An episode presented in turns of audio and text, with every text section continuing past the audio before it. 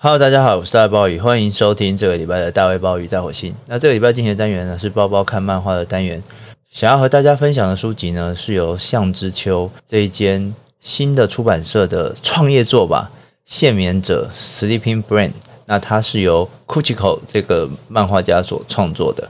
那包包第一次知道现眠者这个作品的时候，其实是在去年年底的时候，收到了向之秋的出版社的负责人吴平路的来信。那希望说可以来推荐一下《现眠者》这本书。那当时呢，包包就立刻答应做这个推荐了。呃，原因很简单，第一个，虽然说在答应的时候呢，只有非常匆促的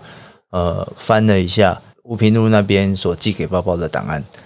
但是虽然说这样匆匆翻阅的过程，我其实就很被那个画面所吸引。那另外一个呢？呃，其实当然也是冲着吴平路的名字。那其实我跟吴平路没有什么太大的交集哦。事实上，到此时此刻，我应该也只有跟他有 email 通信而已。那我们从来没有见过面。老实说，我觉得我跟他的关系就是非常单纯的评论者和读者之间的关系。呃，我非常喜欢吴平路的评论，他其实对于整个漫画的观察，我觉得都是非常的有见地的。特别是他对于欧美漫画，或对于日本漫画，或者对于图像小说这种类别，呃，我觉得他都会提供呃长期习惯看主流的商业的漫画的读者呢，呃，完全不一样的切入和视角。不管是在知识的层面，在欣赏的角度的层面，以及在整个去理解、去诠释一个作品深度或美好的层面上面，我真的很喜欢看吴平路。对于漫画的种种的讨论，那所以我那时候也没有想太多。我相信，呃，吴平路他自己办的出版社所选的书呢，一定是会有品质的保证。所以那时候我就答应了他，我愿意当推荐人，不过就是可能要给我一点时间，呃，因为他必须要写一些推荐语嘛，所以至少给我一点时间，我会好好把这本书看完之后，然后写一些简单的心得感想。因为那个时候这本书其实是在集资的过程。那所以评论那边也说没问题，他们本来也就是有一个呃时间上面的一个流程的安排，那我们就约定那个时间。那当时就觉得哦好，这其实就是一般呃你跟呃出版社往来啊，包包会遇到的状况，所以也没有想太多。其实事后有许许多多美好的意外，那这些美好意外的发生呢，也增加了包包自己对《现眠者》这本书的喜爱。第一个意外是，其实那个时候接到这个。呃，写推荐语的任务没多久，呃，包包就开始，其实也在节目里面提到的出国的行程，所以这整个现眠者阅读当然都是还是在台湾，但是呃后半段的，包括说整个把它给读完啊、消化，帮他写一些推荐语的时候，其实包包人已经是在日本了，那基本上都是在日本完成的。而当时我其实没有想太多，纯粹就是因为实在是行程的安排。呃，不得已的结果。但是，当我在日本阅读这本书，然后要开始去写推荐语的时候，我真的觉得这是一个非常合适的巧合。因为这本书它涉及的其实是台湾这座岛屿，它所经历的从日本时期到呃国民政府统治时期这中间的转变。当然是用非常隐喻的、非常形象式的，甚至是一个童话故事形式的方式去诠释它。但它所涉及的，其实也就是台湾在这样不同的统治者的影响之下，内部的不同的族群。那其中呢，也有个角色，就是一个日本人的角色。那作为一个台湾人，然后生在日本的当下，去写这样的一本推荐的序言，我觉得某种程度上面。会让我更进入那个书中的那个情境。呃，我知道这个大概已经也是算某种刻板印象或者老生常谈的，就是台日之间那个非常紧密的关系。呃，比如说，呃，日本观光客会很喜欢来台湾，那台湾呢也会把日本当做旅游的首选。那这当然除了一些地理因素或者说经济因素的考量之外，其实有很大的一部分。还是来自于我们曾经互相共同生存在一座岛屿上所带来的影响，那个文化上面的连结，文化上面的共通性，以及这样的连结和共通所产生的深厚的情谊，和这样深厚情谊背后复杂的种种的连结，虽然离谢眠者所想要讨论的那个更深层的议题相比之下，其实是比较呃边缘的，但是我觉得一定的程度上，其实还是可以触及到那一个某种文化的或族群的曾经接触或交融过的样态和样貌。那这个我当然从来没有跟吴平路说过，因为这其实是你自己的行程安排，也没什么好跟别人说的。但当我在日本的旅馆，如果没记错的话，是一个深夜，将几句简短的推荐语寄给平路的那个当下，虽然有点夸张，但我某种程度上面在那一个异乡的空间里面，我依稀的可以去感受到谢眠者里面那一种。看起来像梦境，但又再现实不过的那个复杂的情感的样貌。那除了这样一个刚好行程安排的意外之外，呃，我也是到很后来啊，其实已经，呃，如果我没有搞错的话，应该都是我这些稿件都交出去之后的事情。呃，我就遇到了另外一位朋友，然后聊起了向之秋要出版《谢眠者》这本书的事情。那我也和他推荐说，诶，我觉得这本书可能真的不错。那透过这样的一个谈天的过程里面，透过那位朋友，我才知道说，哦，其实谢眠者的作者 Kuchiko 这一个化名，其实就是吴平路自己的化名。所以呢，简单来讲，谢眠者就是吴平路作为一个创作者，他自己成立了一个出版社，为了谢眠者这个故事量身打造去出版的一本书。那其实我不确定吴平路这边是不是会希望。呃，别人把他跟库奇狗这样的身份，呃，可以是连接在一起，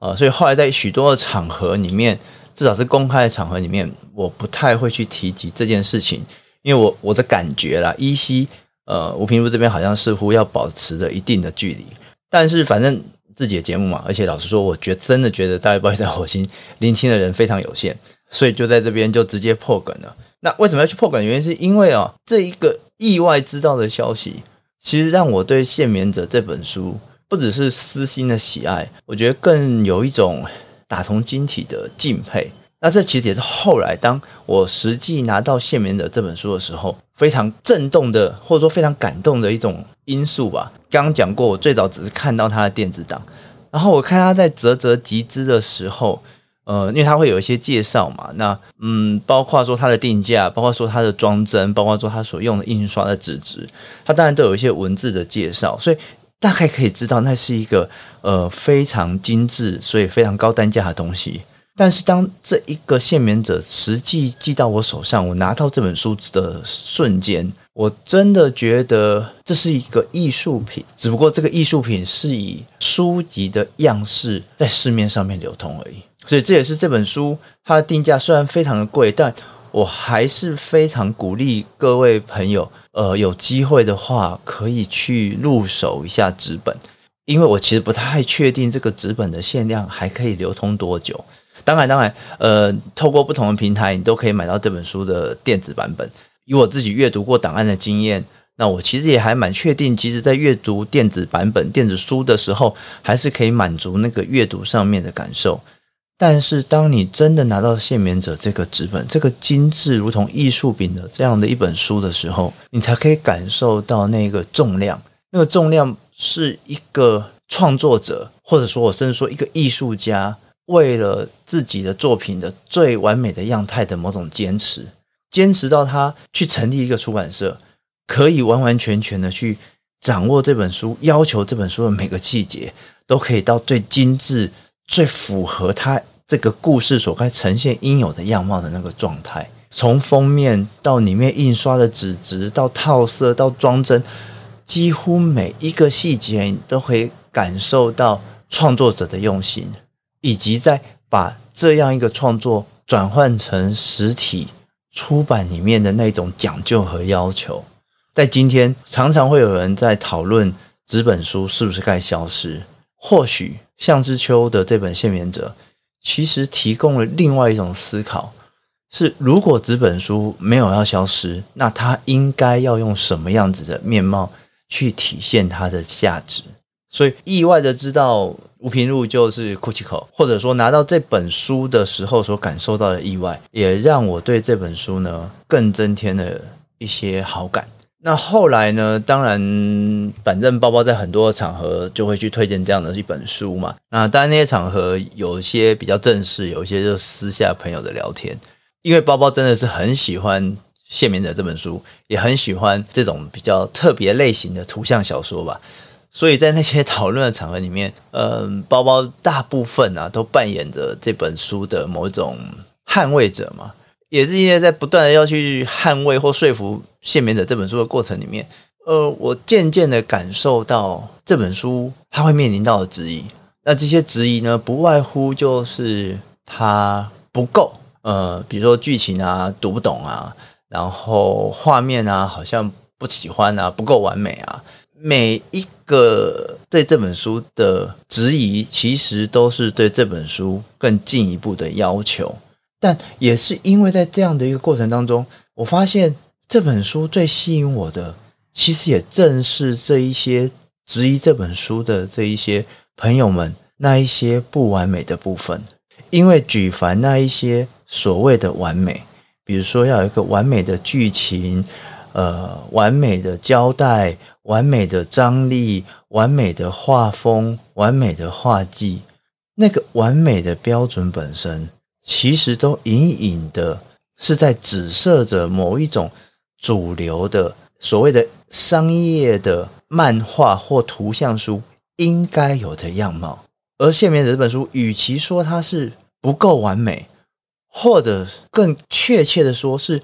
作者努力的想要去跳脱那一种所谓的应该或完美的框架。然后在脱离那样一种框架之下去呈现出属于谢眠者这个故事应该要有的剧情线，应该要有的张力，应该要有的画面，应该要有的叙事，那个属于创作者个人和这个故事的应该，而不是世俗的或者是一种约定俗成的应该。也就像他会去成立一个出版社，去出版这样一本漫画，然后用这么高的成本去做出一本书一样。你去问任何一个出版人，你都一定会知道，这绝对不是一个应该的行为，但他还是坚持去做，因为这是他觉得属于这个创作应该有的样貌。他不用去讨好任何的价值，他不用去完成任何世俗的要求。他只需要去满足作为一个创作者内心对于这一个故事或这个故事背后这个题材种种的情感或种种的思考。也因此，当你在读《谢眠者》的时候，这个故事所给予人的触动是非常非常深刻的，因为那是一个像你我一样平凡的个人。诚实的、真诚的去面对一个我们都经历在其中，那个属于台湾大我的过去。那一些教科书说起来好像很简单，教科书谈起来好像很明确，但实际上有太多复杂的，不管是知识的暗角，或是情感上面难以消化的存在。而这样的真诚，这样的对话，也就成就了《谢眠者》这本书的精彩之处。当我们今天在推动漫画的过程当中，常常会用的一种说法，就是漫画是第九艺术。那这个说法呢，当然我们可以说是来自于。呃，整个罗浮宫二零零三年所启动，也是我们在节目之前有一系列去谈过的。当罗浮宫遇见漫画的这个计划里面所产生的一个呼吁，然后希望借由这样一种说法，可以去提升漫画的地位。特别是因为长期台湾漫画其实是一个属于非常冷门的、被大家所冷落的一种处境底下。希望透过漫画是第九艺术的这样一种介绍，让人们重新去正视台湾漫画的风采。当然，这样的说法在漫画圈或者说在这个同温层里面，它当然是成立，而且被大家广泛的称颂、广泛的运用。但包括自己也很明确知道，离开这个圈子去谈漫画，其实是一种艺术。它还是会面临到许许多多的质疑。那最有名的质疑，大概就是二零一八年的时候，故宫展出《郑问》的时候，所引发了许多争议的讨论。那当时就有人质疑说，《郑问》这样的一个漫画的作品，是否可以和所谓的那一些国宝一同置放在故宫这个伟大的殿堂？提出质疑。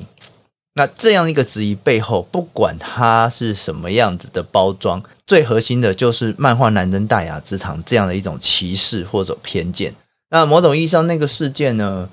呃，也算是包包重新开始接触台漫，然后评论台漫的一个起点吧。那当时包包就曾经在 Open Book 上面也发表了类似的文章，提出一些反驳。那对我来说，与其说正问没资格进入故宫，倒不如说故宫这样一个帝王库房加上佳士得拍卖场所结合的一个博物馆，没有资格去展览正问这样一个曾经走入一般庶民大众生活里面这样一个重要的艺术创作。我当然知道这样的讲法有点过了头，但是包包即使到今天都还是这样坚持的认为。漫画绝对是一种艺术。那这样的一个说法对你来说是否成立？其实涉及了你对艺术的概念是偏狭还是宏大？是在看它所带来的影响或感动，还是只是在计算阿拉伯数字的位数的多寡而已？那当然，把漫画视为艺术，除了去提升漫画的地位以外，那其实在某种意义上面呢，我觉得这句话也象征的。是对于漫画这样一个媒介，它在创作潜力上面的某一种解放。因为漫画是艺术，所以它有着无限的可能。而因为它有着无限的可能，就不需要去自我设限在所谓的主流商业漫画长期发展下来那些既有的类型套路，或者是图像的语法，它是可以完全的。自由的让创作者在当中去探索、去挖掘，甚至创作者在创作漫画的时候都不需要去讨好所谓的读者，可以纯粹的以他自己为出发，在知性或感性上面去挑逗、去冲撞、去攻击他的读者。而我认为呢，这也是为什么这几年包包非常推崇所谓的图像小说的原因。那。呃，对于图像小说这个东西，其实有非常复杂的讨论啊。到底什么是图像小说，也有许许多多复杂的定义。但是，我想这些不同的关于图像小说的定义，大方向面来说，都是在承认除了商业以外，图像叙事可以有更多表现的空间。创作者可以不拘一格，可以拒绝被定型。呈现出千变万化的图像的样貌，而且既然我们强调它是小说，它就一定的程度上面具有所谓的文学的质地，而所谓的文学，在包包来看，就是要能够在现实当中可以找到超越现实的裂缝，然后在虚构的过程当中。呈现最真实的人性，而我想，如果从这样的定义来看，限眠者可能是近期最符合这个标准的台湾漫画的创作之一。这当然跟吴平路自己的经历有关，他曾经远赴法国、比利时这个图像小说的重镇去钻研漫画的创作。那我觉得更重要的。也是他对于限免者的那个主题的某一种思考，然后在这样思考或感知的过程当中，呈现出图像小说那个属于文学的、属于艺术的特质。书的故事、书的剧情并不太复杂。这个故事大体上是描述着一个中国移民第二代的昆虫学者，然后和一个日本的业余摄影师。然后两个人在宜兰的深山当中巧遇，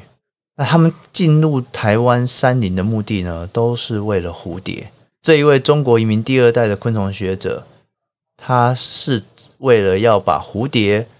置为标本加以采集，才进入了这个宜兰的深山。